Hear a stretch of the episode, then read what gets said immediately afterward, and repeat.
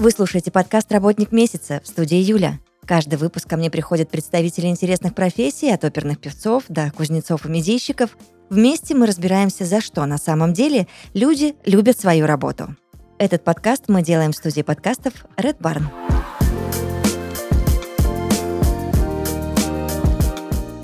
Сегодня в подкасте «Работник месяца» Ирина Якунина, налоговый консультант и управляющий партнер э, Думайтекс компании. Ирина, здравствуйте. Добрый день. А, Я надеюсь очень, что мы с вами плодотворно поговорим. Вопросов к вам немало.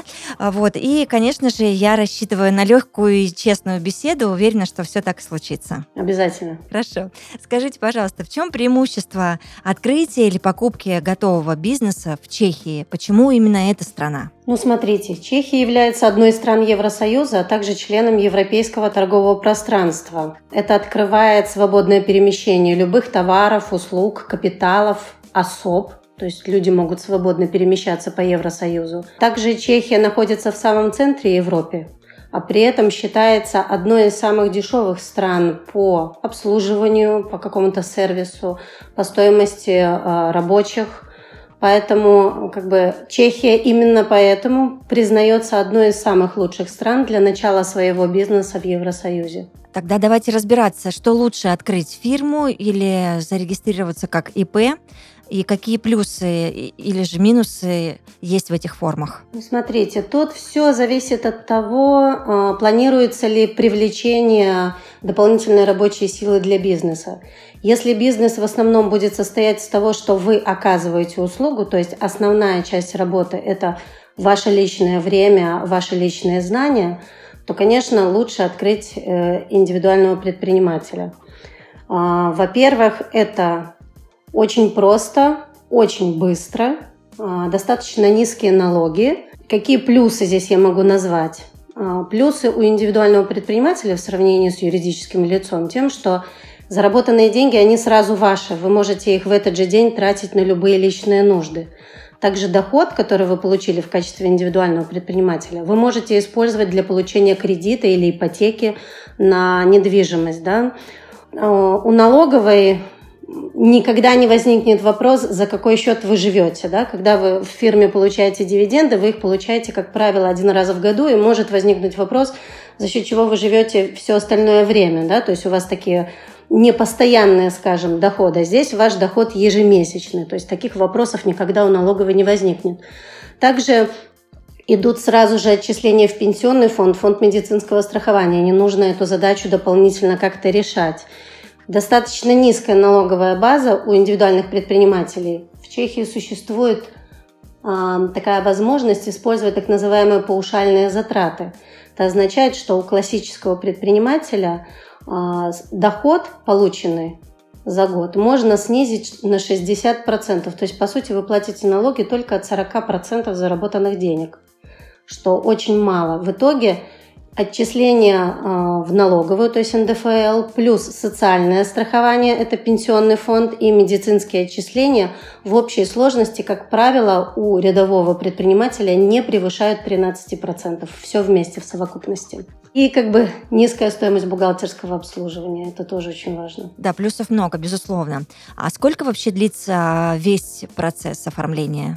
Вы вот э, сказали буквально только что, что э, это все недолго абсолютно длится, но тем не менее хотелось бы конкретных каких-то цифр. Индивидуальный предприниматель подает регистрацию, то есть когда собрал уже весь пакет документов, пакет документов там небольшой. В принципе, самое сложное, наверное, или, скажем так, не самое сложное, а самое долгое, это получить справку о несудимости из страны, где у вас постоянное э, место пребывания, то есть ПМЖ. То есть, например, если гражданин России приехал в Чехию, да, начал там жить, не знаю, по трудовой карте, либо по бизнес какой-то визе, либо воссоединение семьи, и решил открыть, ну, то есть заняться бизнесом.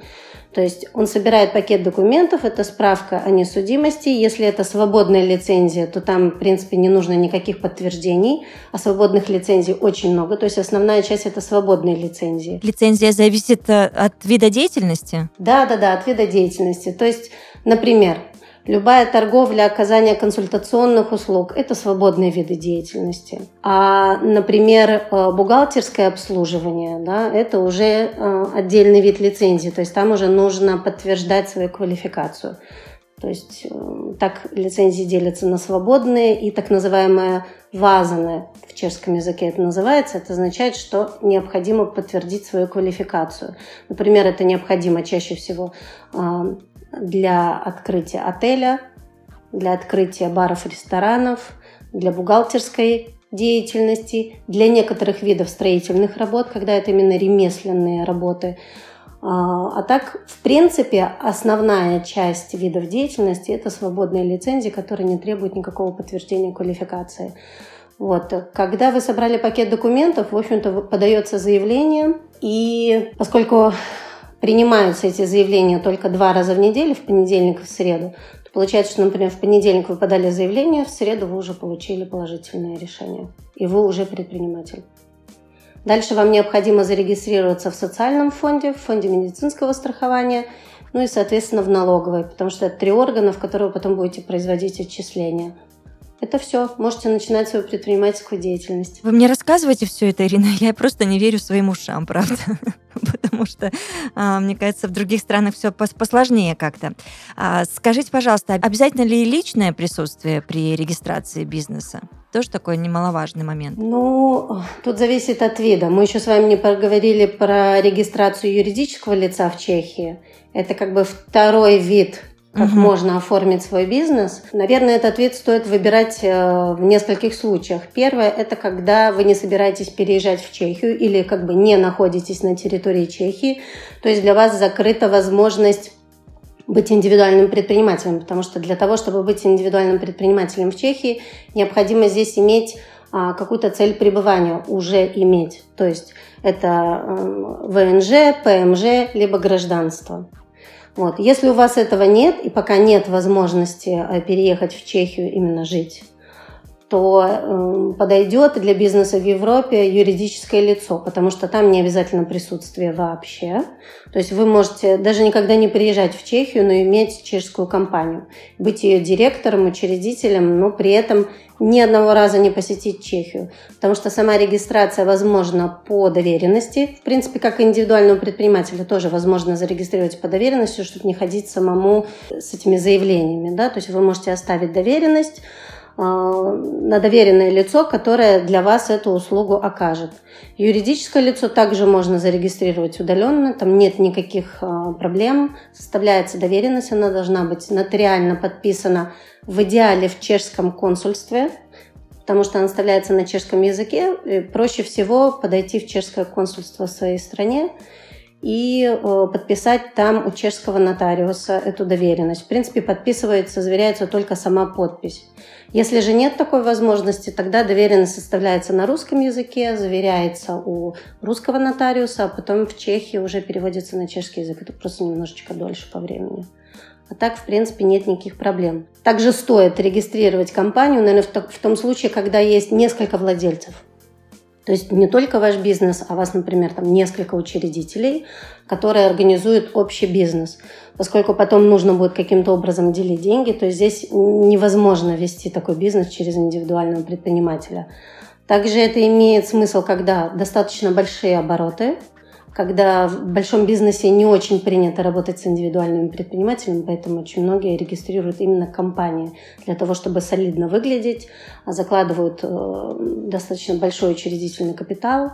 И когда планируется использование либо субподрядчиков, либо наемных сотрудников, тогда тоже имеет смысл регистрировать именно компанию. У компании есть один большой плюс – а, это общество с ограниченной ответственностью, соответственно, если у компании есть риски, большие риски, то, конечно, лучше выбрать эту форму, форму юридического лица, потому что э, учредитель не отвечает за компанию. Он отвечает компании, то есть он должен компании только сплотить свой учредительный вклад, больше ничего. Так, это понятно. А процесс регистрации, он такой же легкий и быстрый, как ИИП, или все-таки там подольше все длится? Компанию можно зарегистрировать, в принципе, за неделю нет э, проблем. Тут то же самое, то есть важен э, сначала процесс сбора документов. В принципе, как правило, если клиент не приезжает в Чехию, то ему посылаются все необходимые документы, которые он должен нотариально подписать. А, когда эти все документы попадают к нашему сотруднику, мы подаем пакет документов нотариусу, составляется учредительный договор. В принципе, сейчас достаточно просто зарегистрировать фирму, потому что нотариусу разрешено делать прямую запись в торговый реестр. И эта запись происходит в один день, по сути. Так что по-хорошему можно и за три дня фирму зарегистрировать, если вот все прям сложится, что у нотариуса как раз есть свободное время и уже есть весь пакет документов, то точно так же, как индивидуального предпринимателя, можно зарегистрировать компанию буквально за несколько дней. Я правильно понимаю, что компания Думает X может взять на себя все вот эти вот э, хлопоты и заботы? Да, разумеется, конечно. Мы поддерживаем э, клиентов от регистрации компании или индивидуального предпринимателя. Дальше полное комплексное бухгалтерское обслуживание, юридическая поддержка, налоговая оптимизация, консультирование, абсолютно все. Так, хорошо. А, едем дальше. А, расскажите мне, пожалуйста, Ирина, может ли фирма в Чехии быть несколько лет, прям несколько лет подряд, нулевой? Да, это возможно. Спустя несколько лет может вызвать торговый реестр специальным письмом, то есть вызовет компанию и, скажем так, спросит ее, да, то есть вы, собираетесь ли вы заниматься бизнесом, либо ликвидировать компанию. Сейчас существует такое понятие, как самоликвидация компании. Это торговый реестр контролирует фирмы на предмет э, деятельности или бездеятельности, и если видит, что компания бездействует, то направляет такой запрос компании подтвердить, что фирма действительно будет бездействовать. И тогда она, скажем так, самоликвидируется. То есть торговый реестр предлагает ее ликвидировать, и если компания не возражает, то фирма идет на ликвидацию. Но если компания напишет, что нет, нет, мы планируем дальше развивать деятельность, э, то компанию никогда не закроют. То есть она, ей дадут еще несколько лет э, как бы побыть нулевой, скажем так. Что такое нулевая компания? Все равно балансы хотя бы нулевые подавать нужно. То есть годовой отчет нулевой все равно подается в любом случае. То есть э, компания имела, не имела деятельность, отчет она должна подать, иначе налоговая не узнает, была она нулевой, либо не была. Поэтому отчетность подается, и в Чехии есть обязательство выкладывать в торговый реестр свою отчетность. Там не выкладывается полностью все, выкладывается обязательно баланс и выкладывается приложение к балансу, где описывается коротко деятельность компании. Вот. Это обязательно выкладывается на общее, так сказать, обозрение, то есть любой может зайти в торговый реестр и посмотреть э, балансы за последние года у компании. Это может использовать могут как госорганы, так и обычные юридические и физические лица. Это открытая информация в Чехии. Понятно. Ну вот отчасти по налогам для ИП вы уже рассказали, да? А какие еще налоги существуют в Чехии? Ну, наверное, начну с самого важного. Это налог на прибыль. У юридического лица он составляет 19%. Прибыль рассчитывается так же, как и в России, то есть доходы, расходы. В расходы в Чехии можно пустить практически все, и очень э, за редким исключением что как бы исключается из затрат. Здесь достаточно все просто в этом смысле. Налог у физического лица с 2021 года имеет две ставки. То есть первая ставка это 15%, вторая 23%. 23% это уже начинается, так сказать, при больших доходах. То есть все, что превышает миллион восемьсот крон, это около 72 тысяч евро, уже идет по более повышенной ставке, то есть 23%.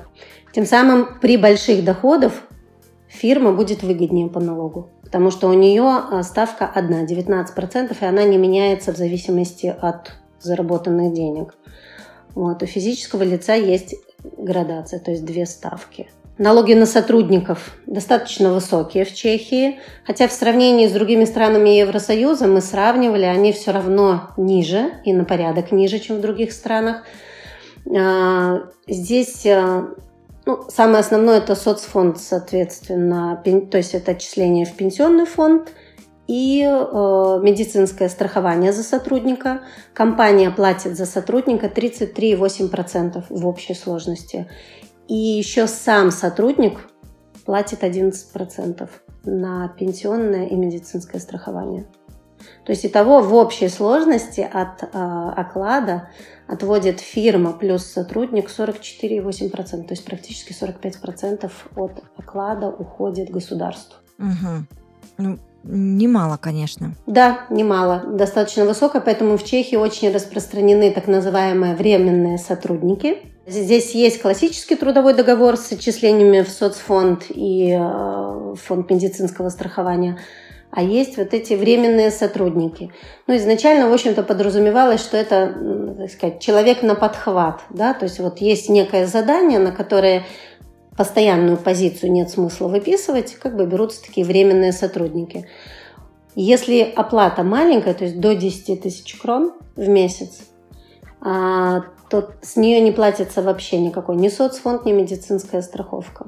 Поэтому, принципе, очень часто, особенно там в ресторанах, в барах, да, обслуживающий персонал э, используется именно вот на эти, так называется, ДПП, сокращенно дохода о проведении працы, то есть это я даже не знаю, какой аналог э, может быть русский такого договора. Ну, в общем, скажем так, упрощенный трудовой договор, да, вот. Он хорош именно тем, что с него не платится соцфонд. Он ограничен часами работы, то есть человек по такому договору на компанию не может проработать больше, чем 300 часов за год. Ну, интересная форма. И вы говорите, что очень популярна, да, она сейчас в Чехии? Да, да, да, конечно. Потому что все просто трудоустраивают, показывают не всегда реальные часы работы, да, но как бы, очень, очень это сейчас пользуется популярностью, потому что сейчас не самое простое время, время ковида, люди на хом-офисах работают, поэтому фирмы зачастую в как тяжелой ситуации, поэтому очень сильно это используется сейчас в последнее время. Понятно. Давайте разбираться дальше с бизнесом в Чехии. Э, Ирина, скажите, пожалуйста, какие сроки подачи налоговой декларации? Есть три срока подачи, скажем так. В общем-то, основное это 1 апреля э, года следующего за отчетным. То есть, например, за 2021 год отчет необходимо подать до 1 апреля 2022. Если этот день выпадет на выходные, то переносится на следующий рабочий день. А, дальше. Если вы подаете отчет в электронной форме, Здесь существует так называемый налоговый кабинет, в котором есть электронная подпись, можно подавать в электронной форме. В электронной форме вы можете подавать на месяц дольше, то есть до 1 мая. А если вы используете налогового консультанта для подачи вашего отчета, то у налогового консультанта есть время до 1 июля, потому что считается, что есть стандартный срок, а потом еще налоговому консультанту нужно проверить этот отчет, да, вникнуть э, в суть, поэтому даются дополнительные два месяца от срока подачи, поэтому можно подать аж до 1 июля. Скажите, а, вы уже упомянули о том, что когда мы открываем компанию, в принципе, можно даже не присутствовать в стране, и оно там все будет а, само работать, все будет налажено. Но все-таки мне интересно, какие есть возможности для переезда в Чешскую Республику для граждан России и граждан стран СНГ? Это такой немножечко наболевший вопрос. На самом деле, на сегодняшний день лучше всего переезжать по трудовой карте. Это работает безотказно. Трудовые карты дают, в принципе, всем. На нашей практике еще не было ни одного отказа.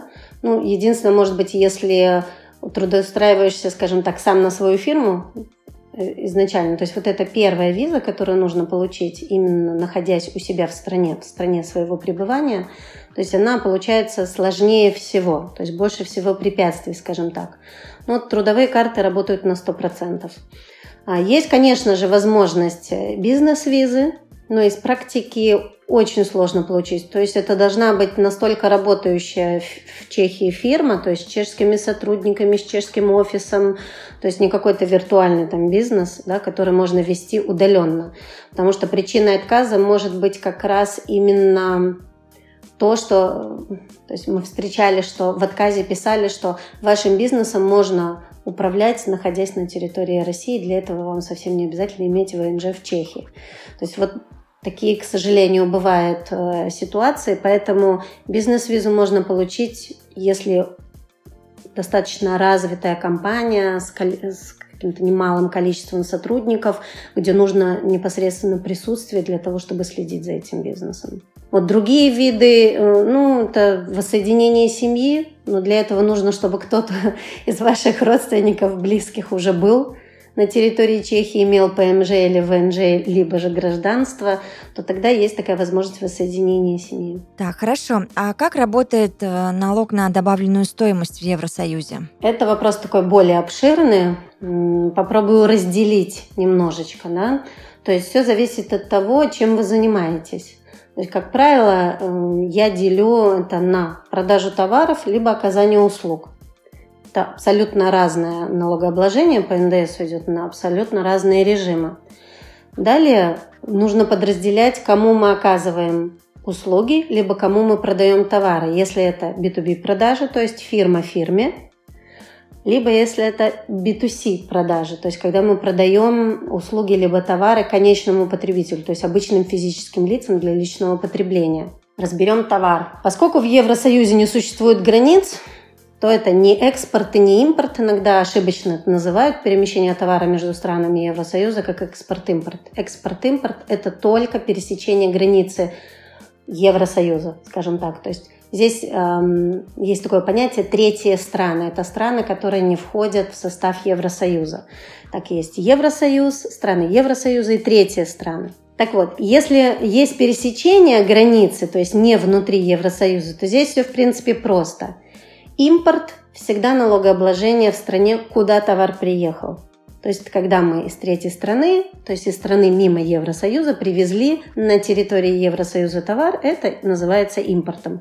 Соответственно, тут уже идет дальше различие, кто ввозит товар, кто импортирует товар на территории Евросоюза. Если это не плательщик НДС компания, то она отчитается по НДС сразу на таможне. Это классический вариант. А, если же это плательщик НДС, то есть зарегистрированный плательщик НДС ввозит товар на территории Евросоюза, то уже он отчитывается по НДС не перед таможней, а перед налоговыми органами. То есть что по сути происходит? В своем отчете по НДС импортер как бы признает НДС свезенного товара и тут же его дает себе на возмещение в одном отчете. То есть, по сути, у нас получается НДС на выходе и на входе абсолютно одинаковые по данной сделке. То есть НДС фактически не оплачивается.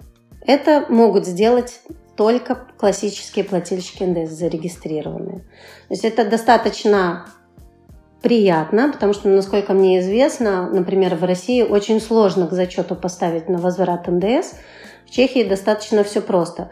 То есть, например, мы приобрели товар, мы уплатили с него НДС при приобретении, мы сразу же имеем право на возмещение. То есть для этого не нужно исполнить никаких условий. То есть не нужно ждать, пока мы продадим этот товар, да, или вывезем этот товар, или еще какие-то. То есть в тот момент, когда мы, плательщик НДС, купили что-то с НДС, мы сразу же имеем право на возмещение.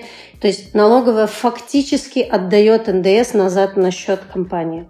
То есть это очень круто на самом деле.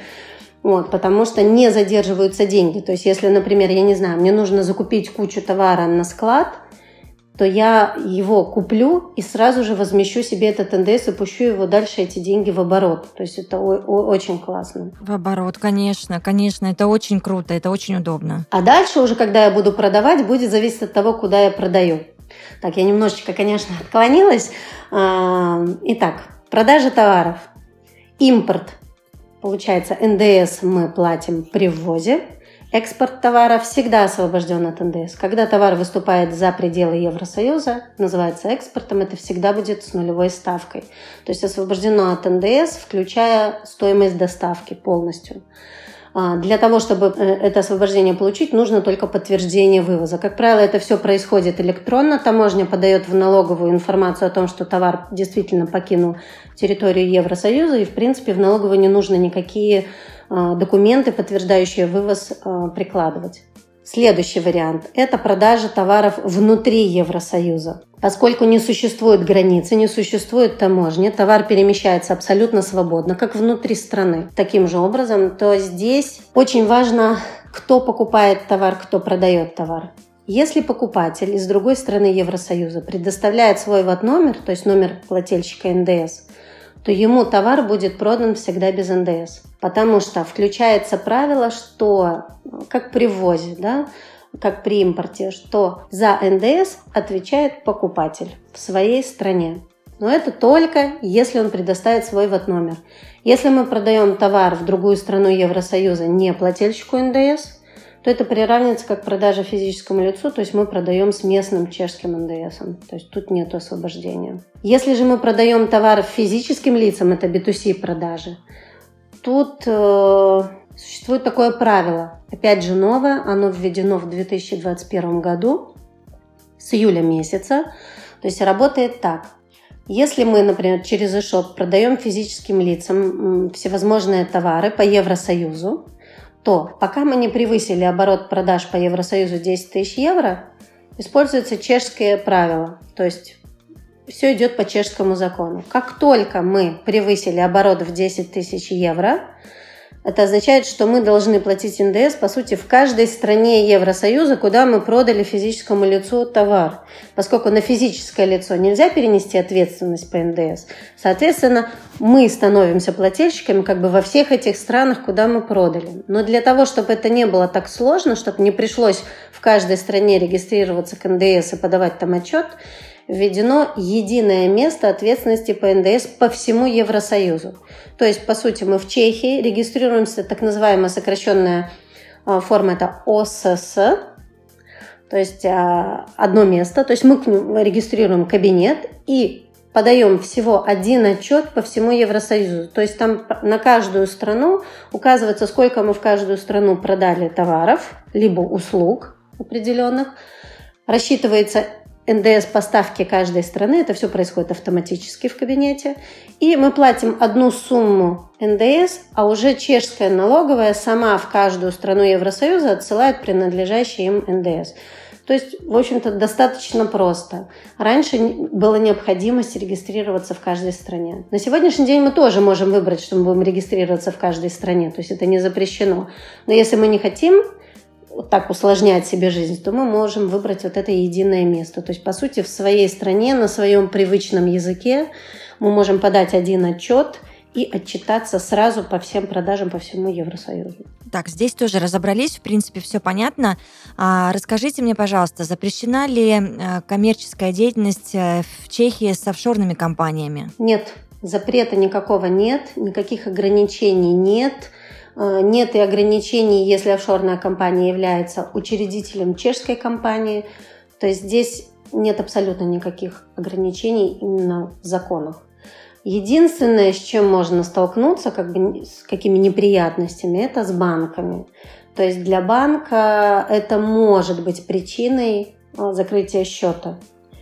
Вот. Особенно если это очень какой-то закрытый офшор, я знаю, что банки очень не любят некоторые офшоры, но, опять же, никогда не закрывается счет просто так, то есть всегда вызовут сначала, попросят приложить документы, какие-то договора на, или инвойсы, на основании которых производятся, например, какие-то очень крупные оплаты в офшорные страны. А дальше уже банк на себя берет, либо не берет ответственность по таким сделкам. Потому что сейчас по закону об АМЛ они обязаны проверять любые, так сказать, подозрительные сделки. Да? То есть офшорные страны могут быть расценены банком как подозрительные. И банк может просто, чтобы потом не отчитываться, дополнительные отчеты не подавать в Нацбанк, может просто отказать в обслуживании. Но это, наверное, единственное, с чем можно столкнуться. Если мы работаем, например, не с чешским банком, с каким-то зарубежным банком или с какой-то платежной системой, то вообще никаких проблем не, не настанет. Ирина, раз мы заговорили о банках и о том, что есть редкие случаи, а, когда могут ваш счет закрыть, а как же банковский счет открыть? Последние два года это стало не так просто, как раньше. То есть раньше приходишь в банк, даешь документ, открываешь счет, все.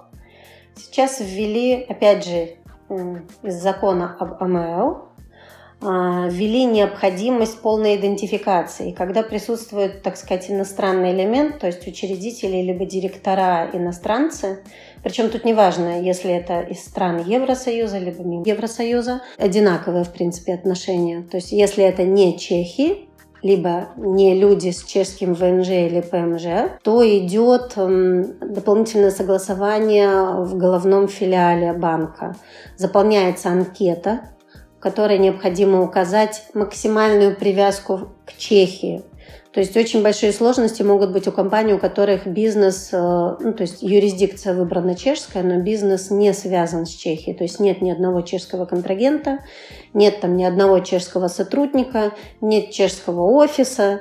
Да? То есть таким компаниям будет очень сложно открыть банковский счет в Чехии. Если же у компании есть офис, сотрудник хотя бы там один, да, и какой-то какие-то хотя бы один-два платежа по Чехии в месяц на покупку какого-то сервиса, возможно, на продажу, то нет проблем зарегистрировать счет, даже если директор компании не будет иметь чешское ВНЖ или ПМЖ. Если же у компании нет присутствия в Чехии, то мы своим клиентам рекомендуем взять чеха-директора. Это очень хорошо помогает, потому что уже нет такого предвзятого отношения и гораздо проще пройти этот контроль у главного филиала. Ну, хорошо, что есть уже какие-то а, понятные отработанные схемы, и, в принципе, вопрос тогда этот можно решить. А, Ирина, я не могу а, век цифровизации и всеобщей диджитализации не задать вам пару вопросов, а, частично касающихся этой темы. Расскажите мне, пожалуйста, как в Чехии относятся к криптовалюте? В Чехии криптовалюта, в принципе, никак законом не регулируется. Она не запрещена, она разрешена. И в Чехии криптовалюту налоговые органы приравнивают к нематериальному активу. Поэтому, в принципе, на нее действуют обычные законы, как на любые активы. Наверное, единственное, что отличает криптовалюту от иных нематериальных активов и дополнительно регулируется, только тем, что те, кто работают с криптовалютой, я имею в виду всевозможные биржи, э, обменники криптовалюты, они обязаны, так же как и банки, идентифицировать личность клиента, с которым они работают.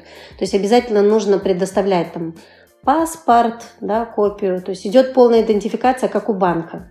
Это, наверное, вот единственное. То есть, допустим, если вы продаете товары, да, вы не должны так идентифицировать личность вашего покупателя. А в данном случае есть прямое указание, что обязаны идентифицировать личность.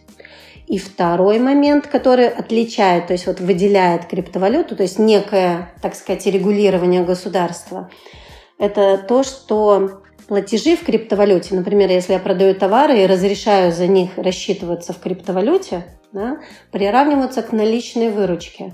А наличная выручка э, в Чехии подлежит электронной регистрации.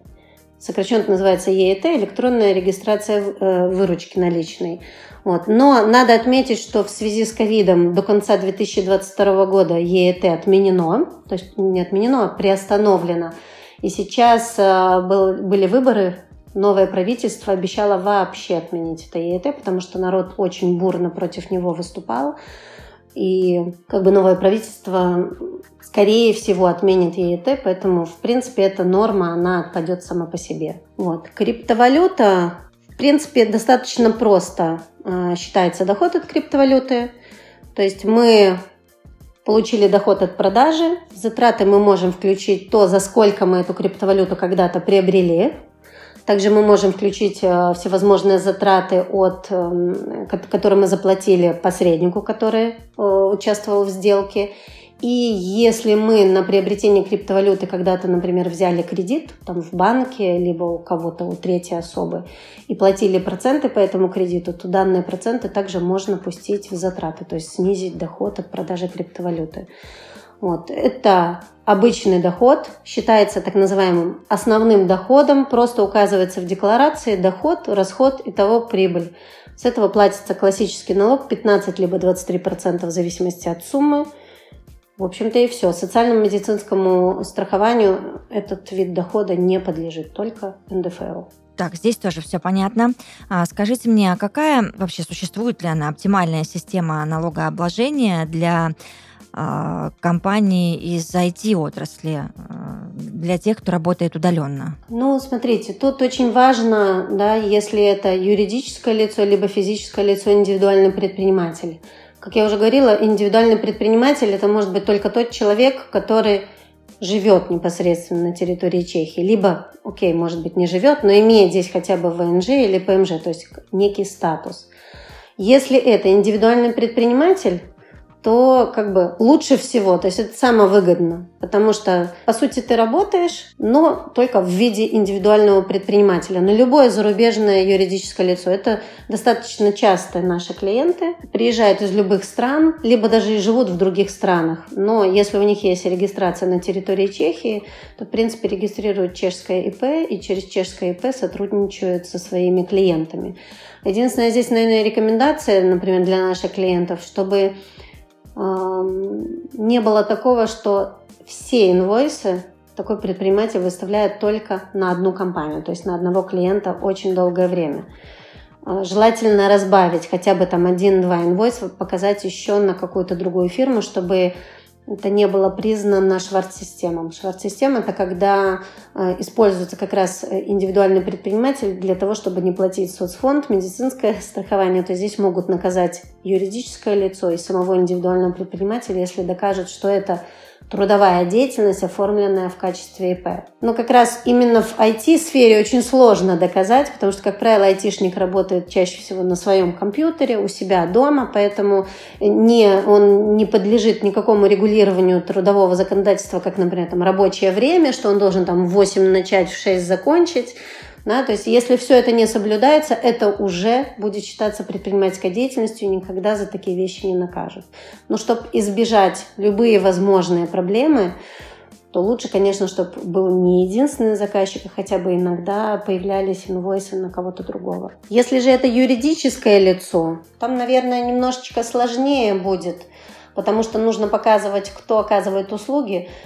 Как правило, делают так, что открывают юридическое лицо в Чехии, а э, как бы не нанимают, а используют как в качестве субподрядчиков как раз таких фрилансеров, айтишников из всех стран, неважно, Евросоюза, мимо Евросоюз, которые как бы оказывают услуги фирме, а фирма уже продает потом продукт э, в какую-то другую страну. Такой компании обязательно нужно быть классическим плательщиком НДС, чтобы не терять как раз на этом НДС, поскольку за услуги, за покупку услуг, а в данном случае это будет покупка услуг от фрилансеров из других стран, НДС будет принадлежать Чехии, поэтому для того, чтобы его, как я говорила, не платить, а только признать и дать на возмещение, нужно быть классическим плательщиком НДС. То есть здесь обязательно IT-компания должна быть классическим плательщиком НДС в Чехии. Это обязательное условие для того, чтобы это было выгодно. А, Ирина, ну финальный от меня вопрос а, вам. А, я считаю, самый главный,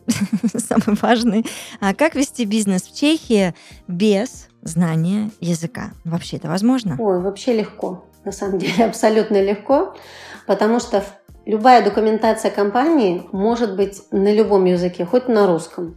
То есть заключенные договора могут быть на русском языке, либо на английском языке. Инвойсы могут быть на любом языке, хоть на китайском. То есть это никак не регулируется. В случае контроля налоговая или там другой контролирующий орган просто попросит перевести это на чешский язык, причем достаточно обычного Google перевода. То есть тут не обязательно делать какие-то там заверенные переводы специалистами. То есть достаточно простой перевод для того, чтобы просто было понятно суть. Вот. А что касается всего другого, то здесь стоит обращаться к аутсорсинговым компаниям, например, в компанию Думай вот, которые все за клиента сделают, будут вести всю бухгалтерию, будут ходить во все органы, на все контроли, предоставлять интересы а, клиента по доверенности на чешском языке. То есть, в принципе, знание языка совершенно нет необходимости его иметь. Ну, конечно, с такими-то помощниками. Я благодарю вас за эту прекрасную открытую беседу. А, налоговый консультант и управляющий партнер компании Думайтекс Ирина Якунина в работнике месяца сегодня. Вам всего самого наилучшего и до свидания. Большое спасибо. Была рада поделиться информацией. До свидания.